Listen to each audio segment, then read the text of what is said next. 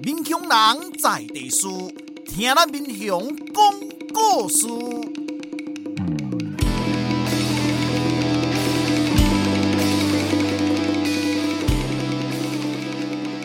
您现在收听的是我的民雄朋友们，我是主持人管中祥。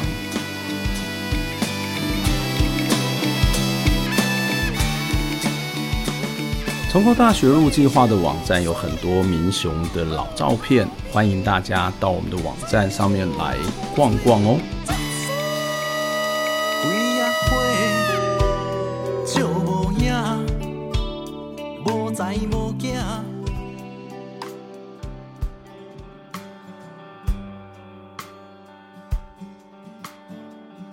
你现在听到的这首歌是二本猫演唱的《青青黄黄的》。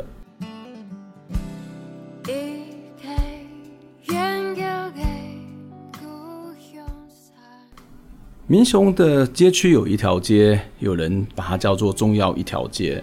会有这个称呼，是因为过去在这条路上有很多的中药店，不过现在只剩下一两间的这个药局，看不到以前的盛况。这条街现在叫做复兴路。复兴路以前还有一栋老宅，这个老宅已经消失了。老宅的主人叫做黄成义，一九一九年在打猫街上出生。他们是民雄的望族。他的父亲黄占春曾经到中国经商，生意非常好，于是赚了大钱，在民雄市场的右后方盖了一栋豪宅。在当时，在这个民雄街区上，堪称是绝无仅有的豪宅。一九四三年，日本人为了要扩充战略物资，在中南半岛种植黄麻来萃取纤维，而黄成义呢，他就跑到了越南去进行研究跟推广，回到台湾开了黄麻公司。没想到在二次世界大战爆发的时候，他却被日本人征召到越南去当兵。变成了台籍日本兵，更没有想到的是，他坐的船居然在途中被美军给击沉，在海上漂流了四天三夜，最后获救，可是他也变成的是美国的俘虏。中战之后才回到了台湾。一九七零年代，在黄成义的家门口有一个漫画租书摊，是当时许多民雄的小朋友向往的地方。有很多的小孩会在那边聚集，除了是要去看漫画之外，其实也在等在一旁的民雄戏院散场前十分钟的戏尾啊，他们就可以冲到戏院里头去看电影。讲到这里，你可能以为今天的节目要介绍的是黄成义，或者是中药一条街，或者是民雄老戏院，其实都不是。今天要访问的是位于在复兴路上黄成义老宅改建后的透天厝。这里有一家桌游店，这家店很特别，因为这是一家关心长辈的桌游店——小桌木。来明雄，刘明雄，常照桌游赵建鹏。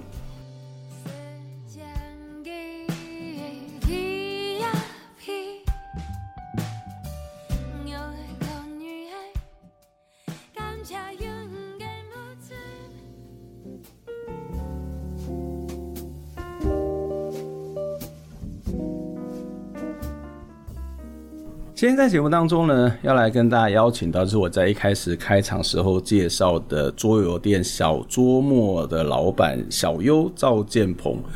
哎、欸，小优你好，Hello，大家好，我是小周末的小优。对，叫你赵建鹏可能就会太过于严肃了一点点，很 像是我妈，很 像是你妈。你妈怎样叫赵建鹏？给我小声一点之类的吗？我妈，我妈在生气的时候可能会用赵建鹏三个字。哦，哎、欸，对，有时候我们的生气的时候就会比较会叫本名，然后如果是比较哎温、欸、柔一点的时候就会叫小名。对，我妈不会叫小名，我妈会叫我建鹏。叫你建鹏，所以我都会跟孩子们说，或者是说跟长辈们说，就是就不一定要叫我建鹏，可以叫我其他的名字，哦、这样对。那你妈知道你叫小优吗？她知道，她知道。嗯、知道小小优的这个名字怎么来？他是因为小优跟赵建鹏好像没有办法直接做连接。没有，他已经是源自于大概我国高中时期的的故事了。哦，怎么说？对，一开始的时候，他我会用到这个名字，呃。一开始是有两个动画，一个是线上游戏。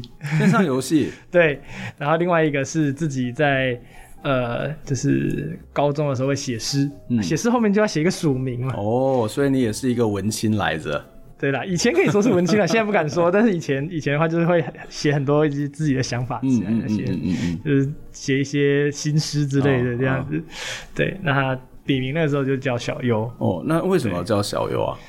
对你刚刚想说跟打电动有关啊？电动是一个原因，就是因为觉得觉得以前的生活会觉得呃，好像蛮紧绷的，就是、嗯、呃读书啊，然后要那个 loading 很重，嗯，嗯所以就觉得啊。呃前面的这段人生好像有点小辛苦这样子，嗯、就很期待说哦，所以希望自己悠悠哉哉、悠悠闲闲，对，可以一个就是未来的生活，或者是呃，我现在做的这些努力都是往未来可以更。悠哉，嗯，有更亲近的那种状态，这样，嗯嗯，对，所以其实命名都是对自己未来生活，或是对自己孩子未来是有一些期待的，没错。所以你是，这是你反映出你自己对未来生活的期待，希望悠悠哉哉、悠悠闲闲的过生活。对，只是这个这个这个期待，就是一直到了现在，我还在努力的实现它。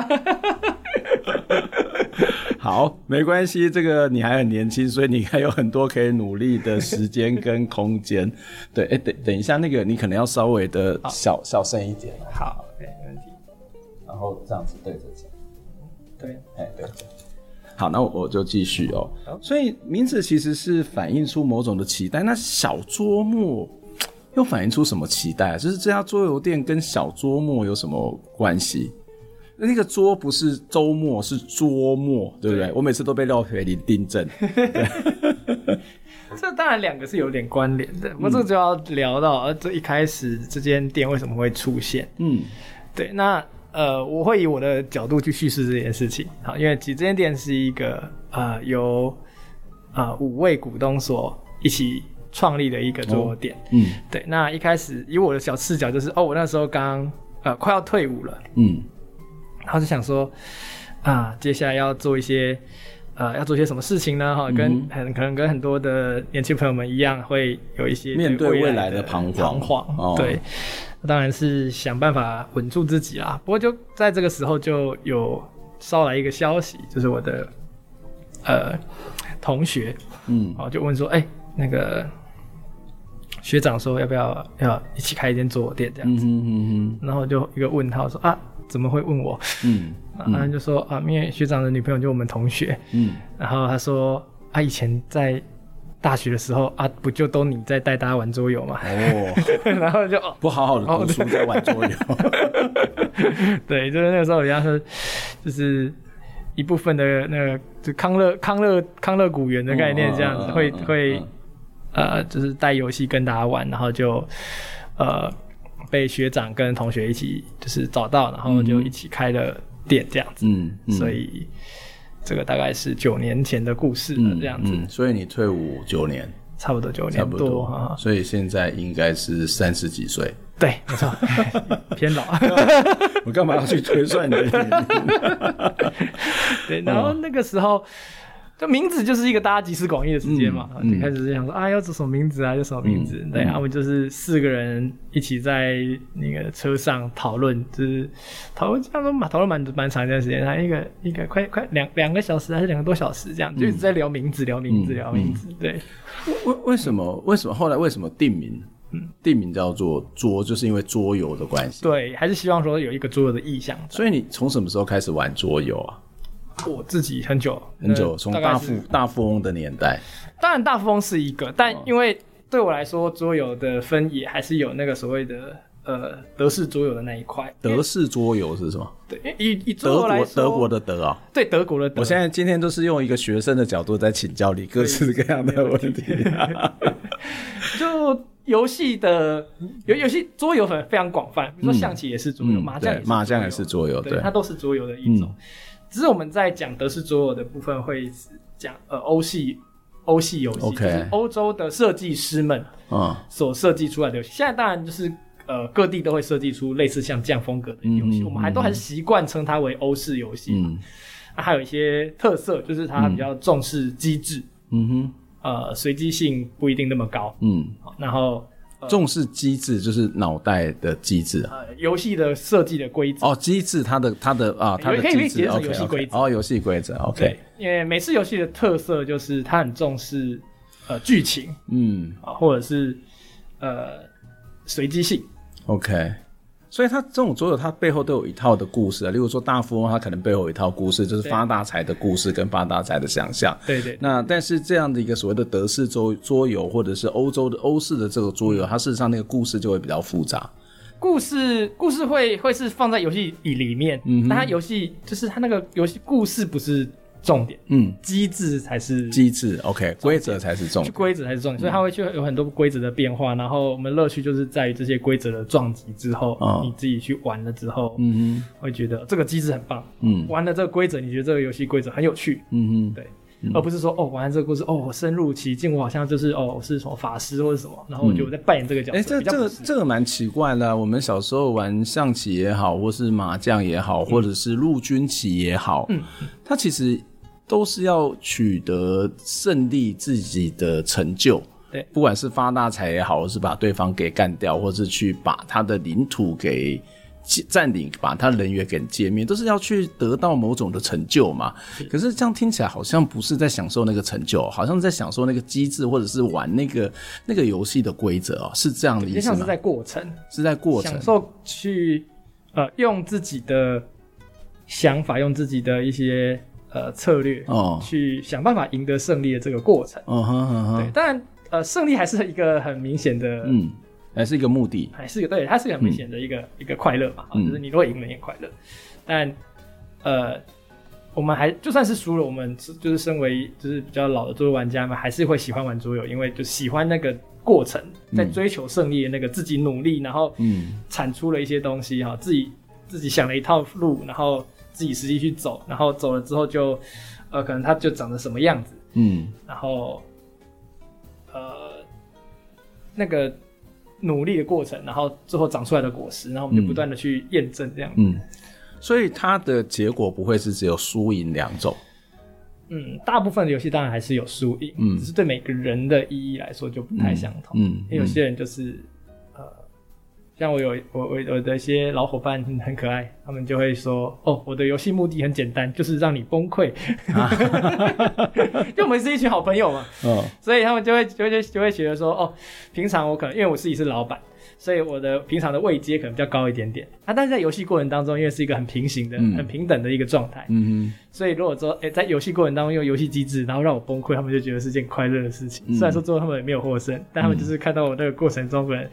呃，这游戏有一些互动性在，比如他可能做了某一步，嗯、我可能就呃会少了一些分数，或者是说我要本来要做的事情就不能做了之类的，嗯嗯、然后他们就会觉得哦，他们好开心哦，这样。子，哦、这是他们的目的，所以每个人玩游戏的目的不太相同，嗯嗯，嗯。对，所以不见得要把你歼灭，但是让你痛不欲生也是他的目的。对。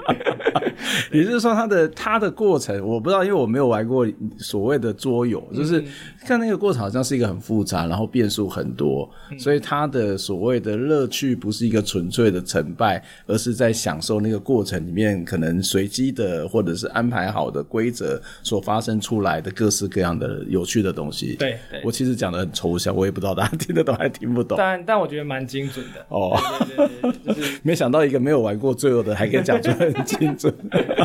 这到底是怎样？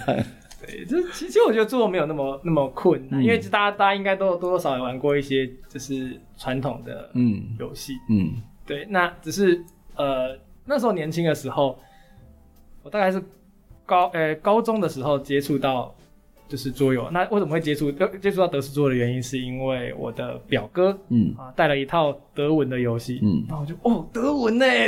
好酷哦这样。对，然后就。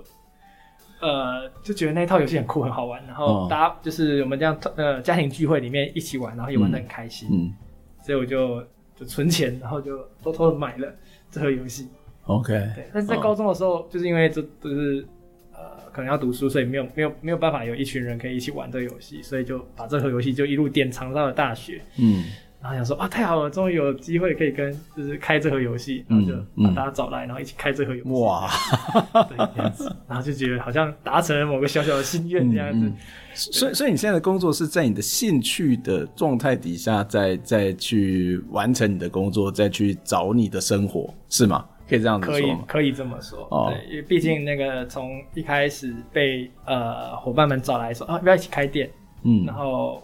我自己的想象也是一个哦，太好了，这是一个可以嗯，嗯呃做我喜欢的事情，嗯、教游戏，教大家玩游戏，嗯，或甚至有机会闲暇的时候可以跟大家一起玩游戏这样子，嗯，嗯然后呃，我们也可以在这个过程当中去寻找这个游戏可以被就是衍生出来的更多的呃更多的含义，更多的目的这样子，嗯嗯对，我觉得这是件很有趣的事情，嗯，对，这可能到现在来说还是这么想的，嗯，对，当然可能呃。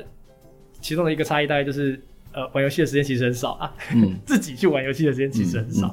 因为、嗯嗯、我觉得蛮好的，你把那个工作啊、生活啊、创业啊，然后这三个是透过兴趣去做串接的，是透过乐趣去串串接。这在一般的人是很多人的人生其实也是在追求这件事情啊。嗯、但是你在很年轻的时候就追求追到了。呃，可以这么说，我猜，我猜我的工作可能很多人会羡慕。嗯，对，比如说，哇，你是店长哎，哇，桌游店哎，听起来超有超好玩的，超有趣的，然后还可以成为自己的一个工作，这样子，太太赚了吧？这样子，对，这这个这点我也不否认，就是工作的部分一定有它快乐的要素在。嗯嗯，对，那当然它隐藏很多呃。可能我们去看一个工作，他他他面前的一个光鲜亮丽，他背后还是有很多呃各式各样的事情要做。嗯嗯，嗯对，比如说，对，像你们你们那种工作背后有什么坎坷的事情吗？就比如说好了，桌游店生意好不好？桌游的这个设计好不好卖？嗯、这会不会是你们所所担心或者是所害怕焦虑的东西啊？会啊会，这是会就是呃生存嘛，很简单，哦、就是你要活在这个世界上，你要吃饭，嗯，那这就是会变成是大家都会需要去考量的，嗯，嗯。那诶桌游的这个整个产业来说好了，它有很多种不同的位置，嗯哼，就跟我跟跟很多产业都一样，它有很多不同的位置，嗯，对，那所以桌游店那是个位置，嗯，桌游的代理商可能也是一个位置，桌游、嗯、的设计者也是一个位置啊，嗯、那。呃，桌游的呃老师们啊，嗯，就是教学哈的部分也是一个位置这样子，嗯，所以它其实有一个产业链，然后会有上下游之间不同的这种分工跟关系，没错。但是你其实开了一个桌游店，但是你也是一个桌游的设计者嘛。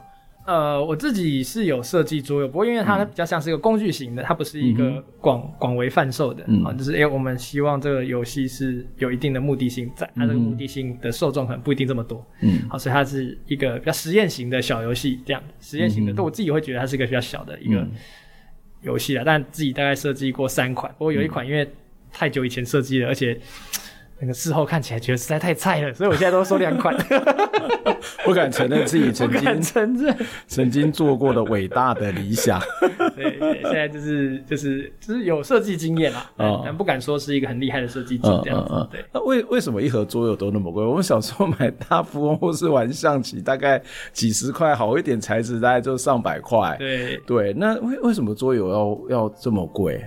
这个这个就会牵涉它的成本到底是怎么来？我 我觉得今天我们就在访问跟人文书局一样，就是谈经营之道。可以啊，那这个这个其实也是，我觉得也是一个大家会会需要知道的。因为像我以前我如果是消费者，我觉得不懂我为什么要去买。所以你也以前也就觉得蛮贵的，对不对？对，我以前就觉得蛮贵的。所以我是正常人。对你 你正常。我以前买一盒那个 band 的那个子弹板，它是一个铁盒装，然后一颗有点像是就是一个子弹的一个样子，然后。去罩住里面的牌卡，这样一个大概这么高，然后里面牌卡可能两百张或是不到吧，嗯，要一千四百九十块，哇，还是特价中哦，一千四百九，这比我还买一个那个 Switch 还要贵啊！而且那个是很久以前，是我高中的时候的事情了，所以它真的是很贵。对啊，怎么会贵成这样？Switch 一盒一两一两千块就蛮贵的，那你买二手的，买这些其他破解可能也没有那么贵啊。对，所以如果说以以以它的单纯，你看到那个产品，你会没有办法理解为什么它是这个价格。嗯嗯、不过如果今天加入，这样像我今天在产业内，我就会知道说，哦，这盒游戏它的产出其实是经过非常多道的关卡。嗯，怎么说？首先是通常是外国设计师，嗯，所以呃，外国设计师他设计了一个游戏，那接下来他就会给出版商，嗯哼，所以这边就跳了一关了。嗯，那出版商呢觉得这盒游戏很棒。啊，测起来也觉得不错，嗯，那想要去推给这个世界，嗯，我推给世界，但是假设我今天人在德国，嗯、那我对台湾的产业又不熟悉，嗯、我对中国的产业又不熟悉，那怎么办呢？那就会委托，嗯，所以我就会说，哦，来这间公司啊，那我跟你谈代理，嗯，这个游戏就给你发，嗯，啊，所以这边有一层了，嗯，就是从出版商到代理商，接下来代理商会去找工厂，嗯哼，所以工厂有一层。嗯，接下来工厂不会在台湾，所以还有一个运输，嗯，又在一层，嗯，接下来呢，呃，可能还会有所谓的中文化，嗯，或是美术，或者是原厂还有所谓的美术的设计，嗯嗯，好，所以又有美术啊，又有呃那个翻译，嗯。的部分，嗯，那接下来是好，是游戏拿到手了，哈，代理商把游戏拿到手了，还要再把游戏发下来，发到，嗯，呃我们经销商，嗯。的手里。那经销商再放到消费者的手里哦，所以你就看到这一串一大堆人在这里面。嗯嗯。那这些人要这个产业链要成型，就表示这些产业链的人都要有钱赚才行。嗯。也所以就是为什么这一盒游戏会嗯这么高价的一个原因。嗯。那当然还有一个很大的一个重点是，呃，桌游是小众。对。跟书有点数量少，它的成本就比较高。就会比较高。呀。Yeah. 很难去想象说，我们今天要印一盒游戏，然后说我们要印个三万盒啊，不会。嗯嗯、就算是它还是很红的游戏，嗯，代理商们在在台湾推游戏的时候，通常大概都是压个一两千盒，嗯，就蛮多的了。而且其实会不会桌游很多是在桌游店玩，他不太会自己收集起来。就是我我今天如果去买一个象棋，它可能我在家随时都可以玩。对可是你要玩桌游，可能要天时地利人和吧，嗯、或者是能够。进来玩桌游的也有一定的门槛，对吗？所以它的这个销量它就不会那么大，再加上有很多的桌游店，嗯、所以其实它整个生产量也不会太大。嗯，如果以大概十年前，也就是小周末刚开的那一段时间来讲，嗯、我们会说它是一个成长期，它是一个、嗯、呃，的确很多人家里面不一定会有桌游。嗯，那呃，他会想要玩桌游，可能就是要呃，可能朋友有啊，或者是说。嗯呃，大他朋友都没有，那但是他有桌游店，他可以来店里面去认识这些游戏。嗯嗯。但在近十年，我觉得就是在它这个上升上上升的一个期间，因为桌游的教学蛮蓬勃的。嗯。呃，呃，老师们也在推桌游啊，教育部也在推游戏，也在推桌游啊。但是我们自己在大学上课的时候，也有很多的跟桌游相关的课程。嗯。然后呃。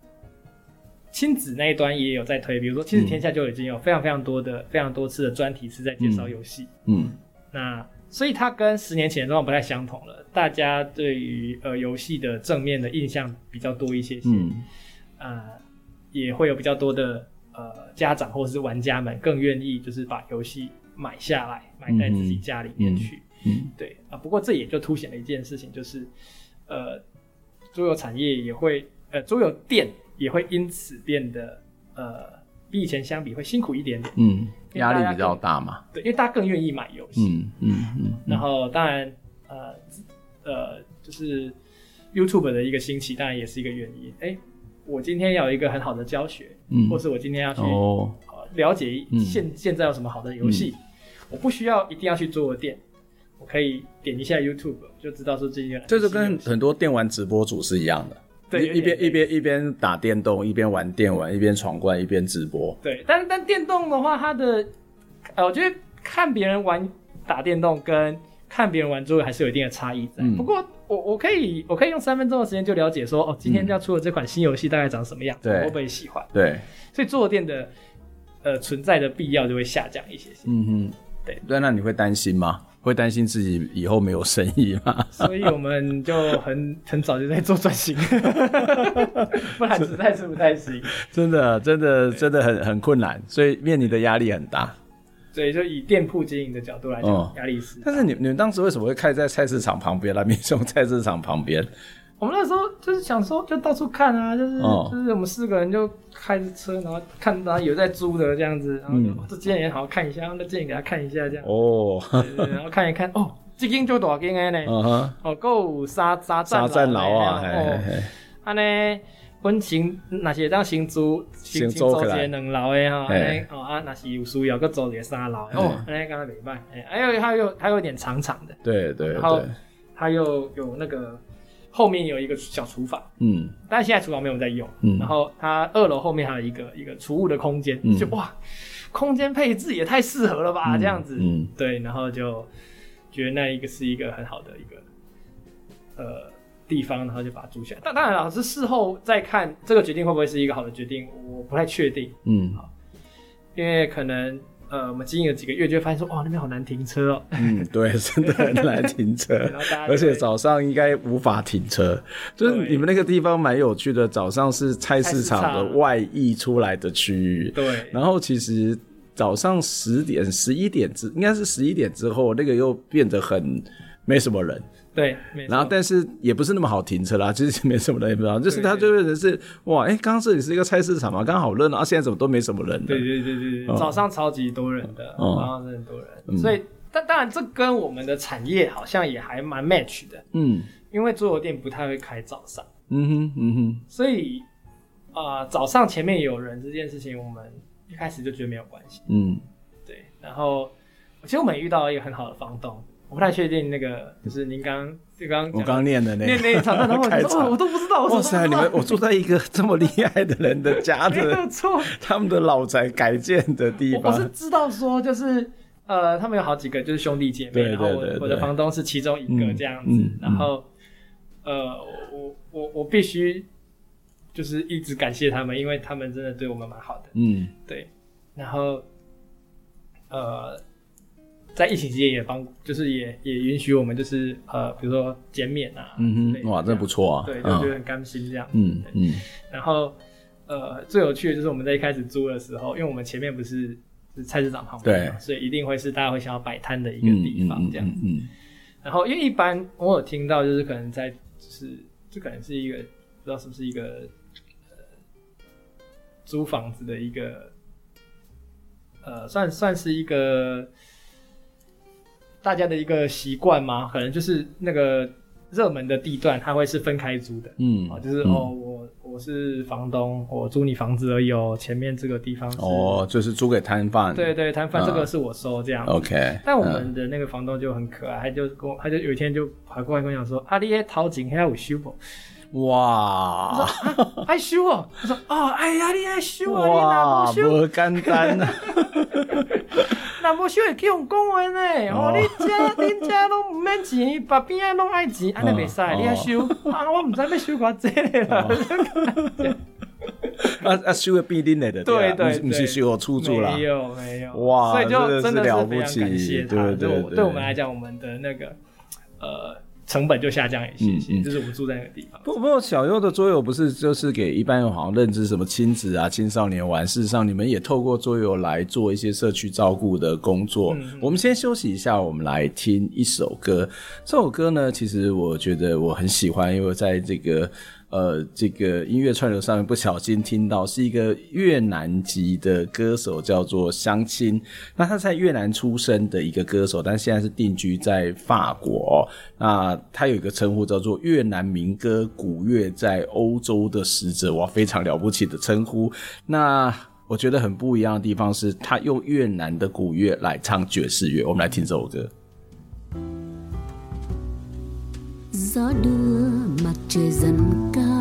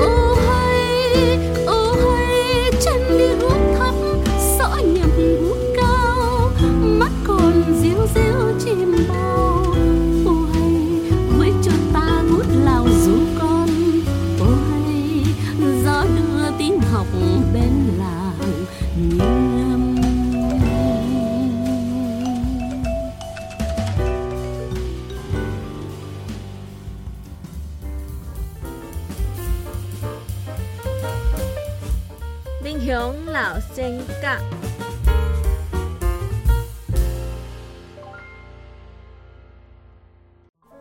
和平，民国前十七年伫大鸟庄出世，民国四十八年过身，享年六十五岁。和平捌前后伫民雄公学校、中部公学校来补分校教册，那教学认真，佮培育真侪人才。伫民国二十五年得到台南州政府的表彰。毋过，伫民国二十六年中日战争开始了后，局势变甲愈来愈坏。伊爱饲一家伙仔，而且家里搁住伫咧台湾、日本、香港无共的所在，生活真无好过。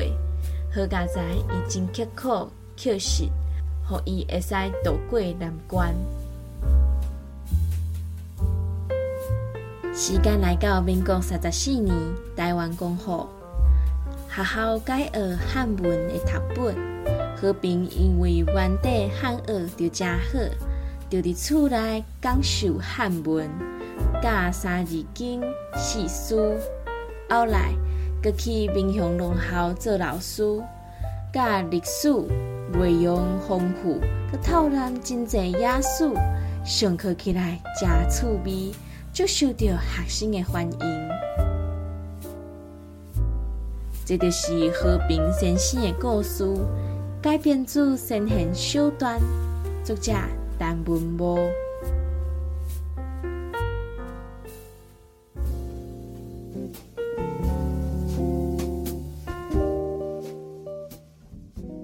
好，再次回到我们节目的现场。今天跟我们一起聊天的是小桌墨的老板之一赵建鹏小优。哎，Hello，我是小优。哇，就是刚刚小优跟我们讲说，他其实不知道他们住的那个租的那个地方以前是有这么辉煌的这个历史。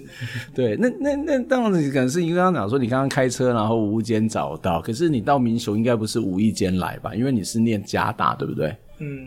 就是有一种哦，这个地方远远好像不知道前辈子做了什么事情，在这个地方待很长的一段时间。对，真的蛮长的。你是从大学开始读？嗯、我大学读加大辅资，嗯，因为嘉大辅资的的位置在民雄校区，对对对所以就其实从大大学一年级开始就一直待在这边，嗯，然后当兵短短暂离开了大概十个多月这样子，嗯，然后就又回来开店，就一路到现在了，嗯、像十四年。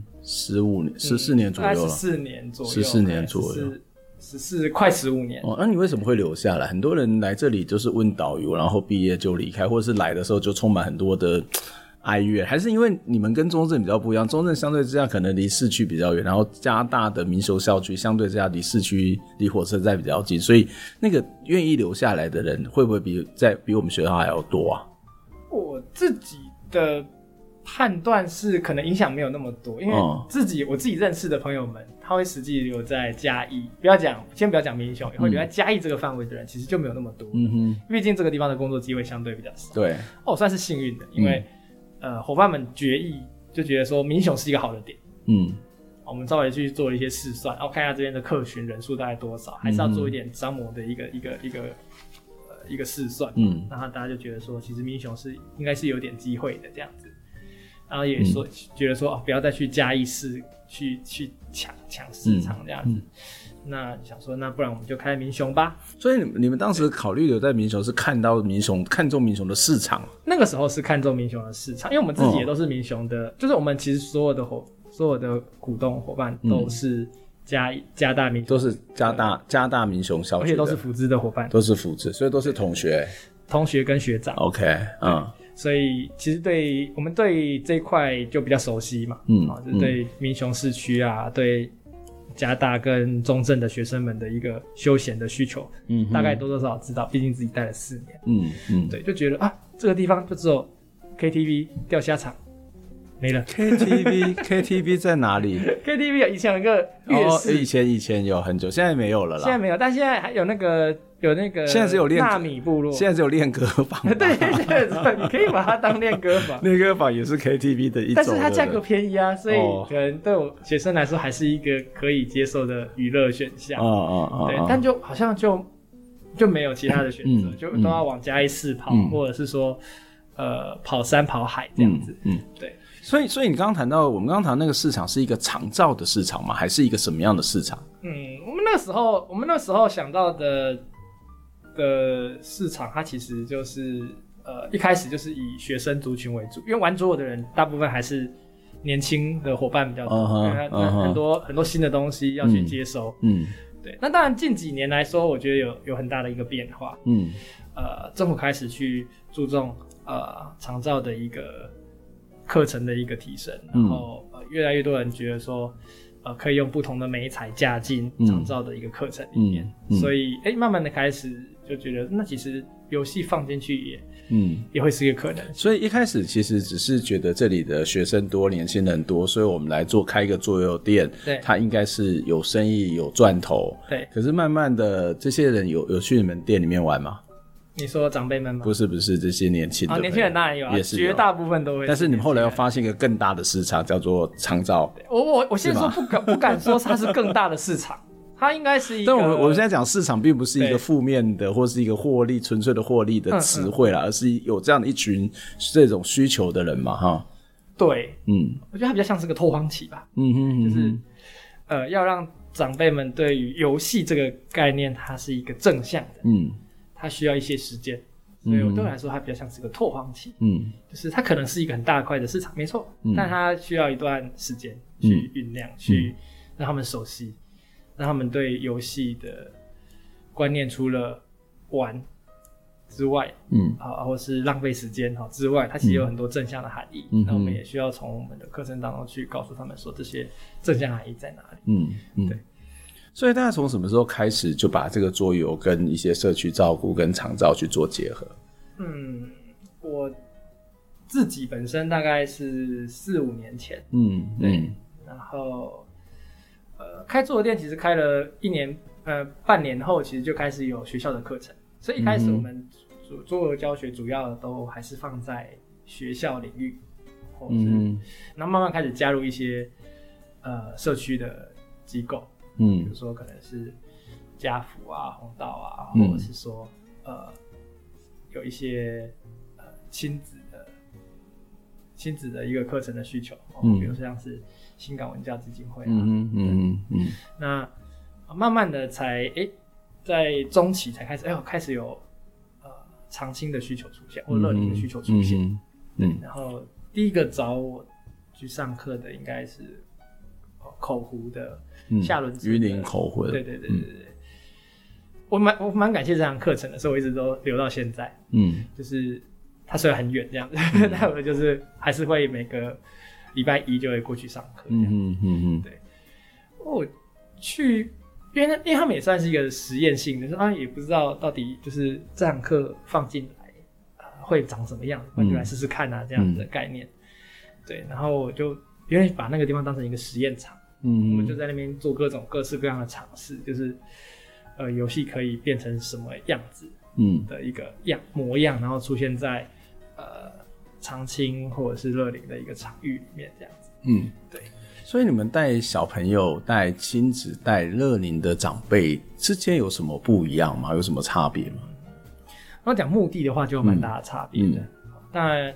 呃，目的可以是很轻的，比如说就是开心好玩这样，嗯，心情开心嘛。嗯、那呃，那如果说要再谈多一点点的话，那孩子可能会谈到了可能是呃学科，嗯哼，或者是学科跟他的功课作业对做结合，对，就是能力上的提升嘛，嗯学学习能力学习能力的提升啊。然后，但我们团队很喜欢讲的可能是自我探索，或是、嗯、呃自我成长，嗯哼。的一个部分，可能从游戏的过程当中去。发现你自己长什么模样，嗯，对，那呃，来到长辈这一块的话，就会变成是我们会把重心放在呃脑力的活络上面，嗯，就是玩游戏会需要听规则，玩游戏会需要有一些跟平常不一样的一个思考的面向在，嗯，所以对于呃预防失智会有一定的一个帮助，这样子。嗯嗯、那还有另外一个方向就是，呃，我们会去做生命回顾，嗯，好，就是用呃叙事类型的游戏去让长辈可以去呃回顾一下自己的人生的不同的片段，这样，嗯对，嗯嗯、去。呃，让他自己做一个小小的整理，知道说他其实人生不一定会只有，呃，他平常口中讲的那一两两三件事情，嗯，可能有很多很多不同的事情都在他的人生当中，这样子、嗯、去帮助他做一个回顾，嗯，对，跟一个新的整理，这样比较能够去找到一个比较正向的意义，然后再往他的呃下一步健康的。活力老化、健康老化这个步去走这样。可是桌游对很多人来讲，它不过就是一个游戏嘛，那就是游戏可能就是开开心呐、啊。那怎么会有一个自我探索？怎么去达到自我探索？或者是你刚刚谈到，对于长辈而言，你刚刚谈到预防失智大概比较容易了解，就是就是我们一般的概念，就是啊动动脑啊，就可能是他怎么去。回到他的一种呃，他的叙事或他的生命经验去做连接，或者是甚至可能会在这样的过程当中，让他可能找到过去的辉煌的自己，然后对自己更有信心。这个这个是是什么样的原理或怎么办到的？这两者之间的连接到底要怎么连啊？嗯，或者有什么样的游戏是专门在做这样的设计吗？啊，有，的确会有一些类似的游戏。嗯、我先从呃，怎么去做到。生命回顾这个部分开始说起好了。嗯嗯、那呃，其实生命回顾会需要，我们会需要常去回想以前的故事。对。那这个这个部分其实平常我们不常做啦，其实不会去就是呃，突然就想到以前的什么事情，除非那件事情对我们印象非常深刻哈，比如说哦，我可能分手了这样子的话，然后这件事情在我心中就是呃留下很大的一个一个印痕这样子，但。嗯呃，其他的事情对我来说，我可能就会需要很多的媒介去，呃，让我重新回想起。嗯，好，比如说我可能会去看老照片，嗯，啊，我可能会呃去翻一些以前写的文章，嗯，好，嗯，啊，然后需要去呃看一些可能以前留下来的一些讯息，嗯哼，那这些东西会帮助我回到那个事情的当下。那当然，我们不一定会有长辈的这些讯息。嗯，所以我们可能会用一些啊、呃，可能大家都会有的一些呃回忆的一些物件，嗯，好，可能摆到他们的面前，嗯，那当然最好的方式呈现方式当然是用图片的方式去呈现，嗯，嗯。好，就是让他们去看到这些以前的东西，嗯，然后让他去回忆起说，哦，对，我跟这个东西有过互动，嗯，那这个互动的时候我在做什么，嗯，那个互动的过程当中旁边有谁，那个这个互动大概发生在。呃，哪个地方？嗯，那他们就可以去做很多的一个延展，然后再去、嗯、去想起很多的事情。嗯，对，所以我们再去做生命回顾的时候，其实主要就是运用呃一些呃我们觉得它是一个生活当中你会很常碰到的东西，大家都会清，嗯、很多人都会知道的东西，嗯、然后让这些东西成为一个呃大家说故事的美材。嗯哼，对，所以呃，通常这种叙事型的游戏。它会有很多的，呃，它可能它的游戏的一个一个重点，可能就会摆在说故事这件事情，嗯，而不是说我要想尽办法得到很多。所以桌游的本身它不是一个纯粹的游戏，嗯，然后在你们刚刚谈到能够去做生命叙事这件事情，嗯，我觉得这个游戏的本身的设计，或者它虽然不是有它本身的一个设计。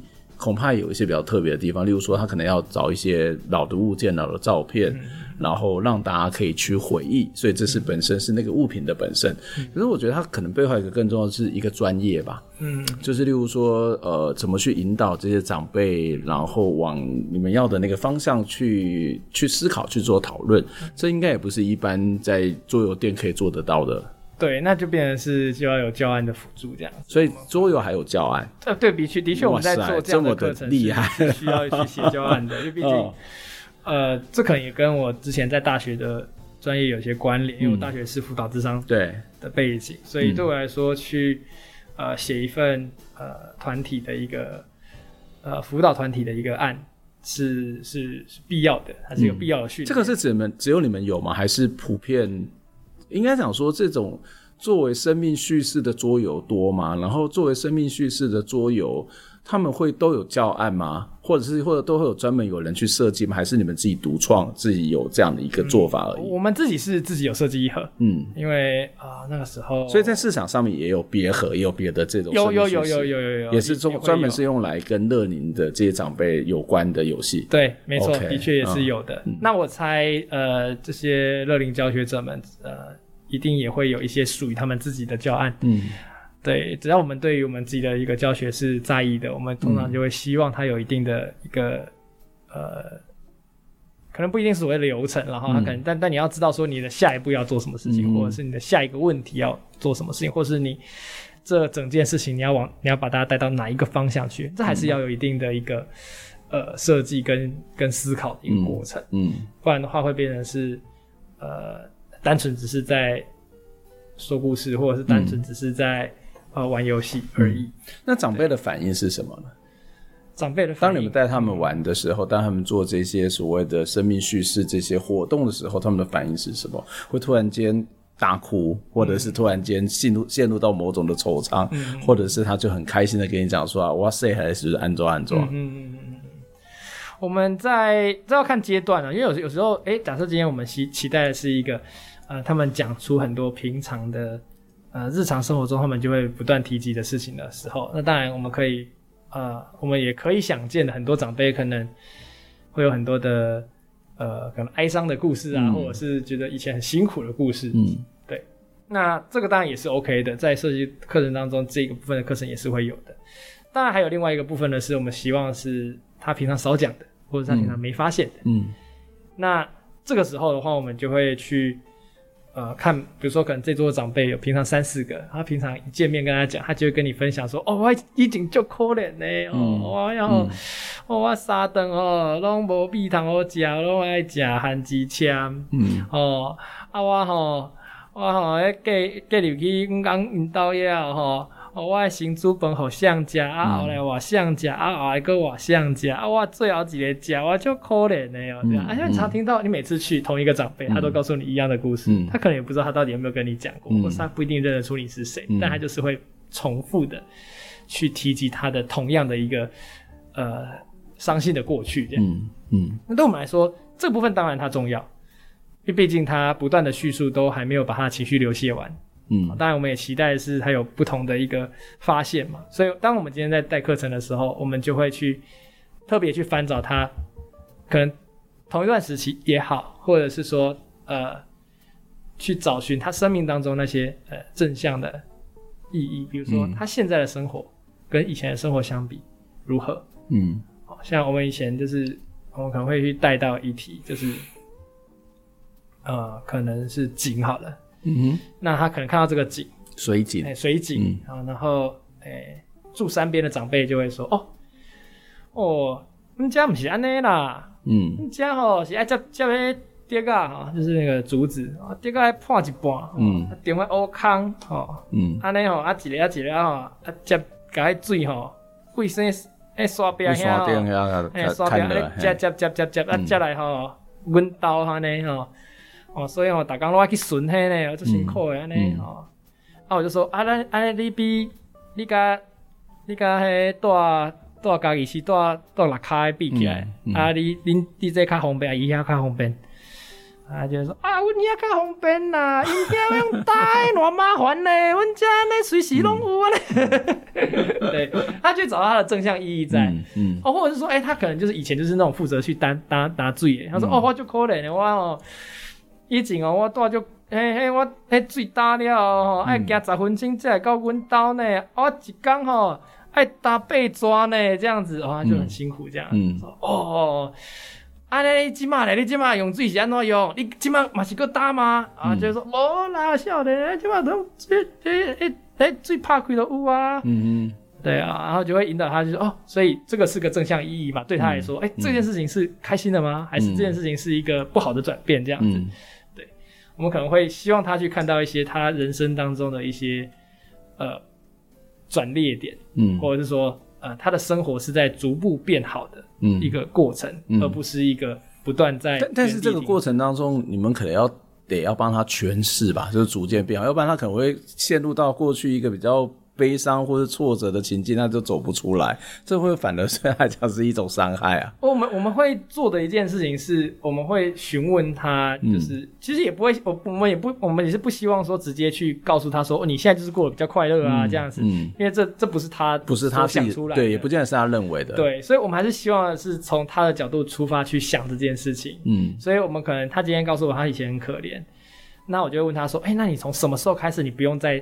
再去扛这个水了，oh, okay, 嗯，好，那哦，所以你发生了什么事情？所以你不用再去扛这个水了，嗯、哦，是你长大了吗？还是呃，这个公共建设的提升，还是呃，那个你的生活条件变好了？嗯，哦，是发生了什么事情？然后他就开始去叙述一些、欸、他以前没有讲过的那些片段出来，嗯、他可能他的努力或者是一些变化。然后这些可能就是一个比较相对快乐的故事，嗯，嗯，因为这件事情是被改善的，嗯，然后可能是他自己想办法改善的，或者是说，呃，别人帮他，所以他改善了之类的，嗯，嗯，那他就可以自己说出那些他的生活变好的过程，嗯，对，这对我们来说是我们比较想要，呃，让长辈也有机会去叙事出来的，嗯，嗯，对，因为完全可以理解，假设我们以前度过一段很辛苦的时间，而且那段时间很孤单。那我们可能会想要告诉别人说：“哦，我真的很辛苦诶，我以前做了什么什么什么，所以我现在才有办法到在这里这样子。嗯啊，以前那些辛苦很可怜这样子，你们都不懂这样子。嗯，嗯，那我们能做的事情当然是想办法去懂那些辛苦的部分，所以去做相一定的同理之后，我们也还是希望说他们可以往往后面的路径去看，就是、嗯、哦，我知道你那段时间的确是很辛苦，因为你整，因为你可能家里面没有人。”帮忙，或者是以前爸爸妈妈就是希望你要做这件事情，所以是你只能去打击，你不能去读书。嗯，因为这个家庭付出好多。嗯，就从另外一个角度去肯定。对，就是比较正面的去看待这些可能看起来是一个悲伤或者挫折的事情，或者是找到那个转折的可能性。嗯嗯，就去同理他，当然这个是课程当中一个蛮重要的一个环节。嗯。然后接下来就是也希望可以让他去看到，在这个。呃，他被同理过后，他也比较能够有有心力去整理他后面发生的故事，嗯，然后他自己想办法努力的让这这种这这个他的人生变得再更好一点、更好一点的一个过程，这样子。嗯，嗯你你在民雄有十四年的时间呢，嗯，你觉得民雄有什么样的变化吗？这十四年当中，这十四年啊，对我来说。但第一个是我看事情的角度会不一样嘛，因为毕竟也是学生嘛。嗯。那我自己其实没有很很讨厌在乡村生活的感觉。嗯。嗯对，就是呃，虽然说可能很多东西不太方便啊，嗯、要要要的东西可能都在市区啊，就是在嘉义市区才有啊，民雄市区没有。但呃，我就会觉得有小小的一个地方好像也。也蛮好的，嗯，对对，所以以前其实就很常在大学时期就待在民雄市区，就吃饭也好，嗯，或者是就是要要要去买些什么东西，其实都往民雄市区跑，嗯。对，那你说有没有什么变化吗？我觉得变化比较多的大概就是很从表面表面看得出来，就是店铺的变化吧，嗯，就是店铺变化非常快速，嗯，我觉得这是民雄一个蛮大的特色，可能是呃在这边的人的客群比较年轻嘛，或者是。呃，它是一个呃，有一直有新血进来的。手摇店跟夹夹娃娃店的变化就蛮大的。夹娃娃店应该是全全全台湾都在变化，对。但如果不把那个夹娃娃店考虑进去，嗯，我觉得明雄的 整个店铺的转换的速度是比我之前所认知到的还要再快，嗯嗯，蛮多的，嗯，对。所以呃，这个是一个。这个是我在大学时期的观察。嗯、那你那你自己呢？你自己的看民雄的心态有什么不一样？现在当然就这是我生长的地方，我、哦、生长的地方。对啊，我现在也是半个民雄人嘛。对不对毕竟在这边的，我现在对啊，我我我现在的人生往前推九年都在这里耶。对啊，我一定会觉得我是这里的一份子。嗯嗯嗯。对啊，然后看这里的，就这里就是家。嗯，对啊。嘉义市是我的家，没错，民雄也是我的家。嗯，对。嗯、那而且现在对民雄的熟悉度比嘉义一定是远远高出太多太多倍了。嗯。对，然后就会一直比如说我可能就会想要去看到一些呃新的东西出现在民雄。嗯，我对于新的东西出现在民雄这件事情其实是开心的啦。嗯、虽然说呃看到以前的一些旧的东西消失，这也是有点难过。嗯，但看到新的东西进来，好像就仿佛说这个有一些变化。对，这个城市，这个这个小城市是一个流动，是一个流动的，是一个活、嗯、活的城市。这样，嗯、它是一个一直、嗯、一直有新的东西进来。嗯，对，然后。呃，我自己我一直觉得民雄是一个算是在我心目当中，它是一个可以很老也可以很年轻的一个嗯，这倒是小地方。我觉得这是一个小小自豪的一件事情嘛，嗯、就是我会觉得在民雄很快乐，或者是在民雄很好的一个很大的一个、嗯、一个一个是在地乡亲的自豪，就很多样很多元啊。对，然后我觉得某种程度的包容性也蛮强的。哦，对对，这的确也是，嗯、就是很新的东西可以出现在这边，嗯、很旧的东西在这边也有它一定的影响力在。呀、对。节目最后要请小游帮我们点一首歌送给我们的听众朋友，嗯、你要点的是？我要点的是那个棉花糖的，嗯、他们的那个是最后，就是那那个最后他们在休团前的最后一首歌，他们现在又复团了啦。OK，之前在休团前的最后一首歌。叫我哎，惨了，我自己忘记名字。向往的迷途子，谢谢，感谢你，我自己给他忘记，我超不会记歌名的。对，嗯，对，因为这首歌，对我想要送送给大家是，呃，我觉得这就是一个，呃，人生当中有时候会有一些，呃，孤单寂寞的时候，嗯嗯，对，然后。我们可能会期待着某些人可以出来拯救我们，嗯，这样子，嗯，对。那我觉得这些心心心情也都可以，也也是很可以理解的，嗯，对。那呃，不管怎么样，我们都呃，不管发生什么样的事情，那我相信我们每个人都有他自己的力量，可以呃，就算是跌跌撞撞，也可以把呃。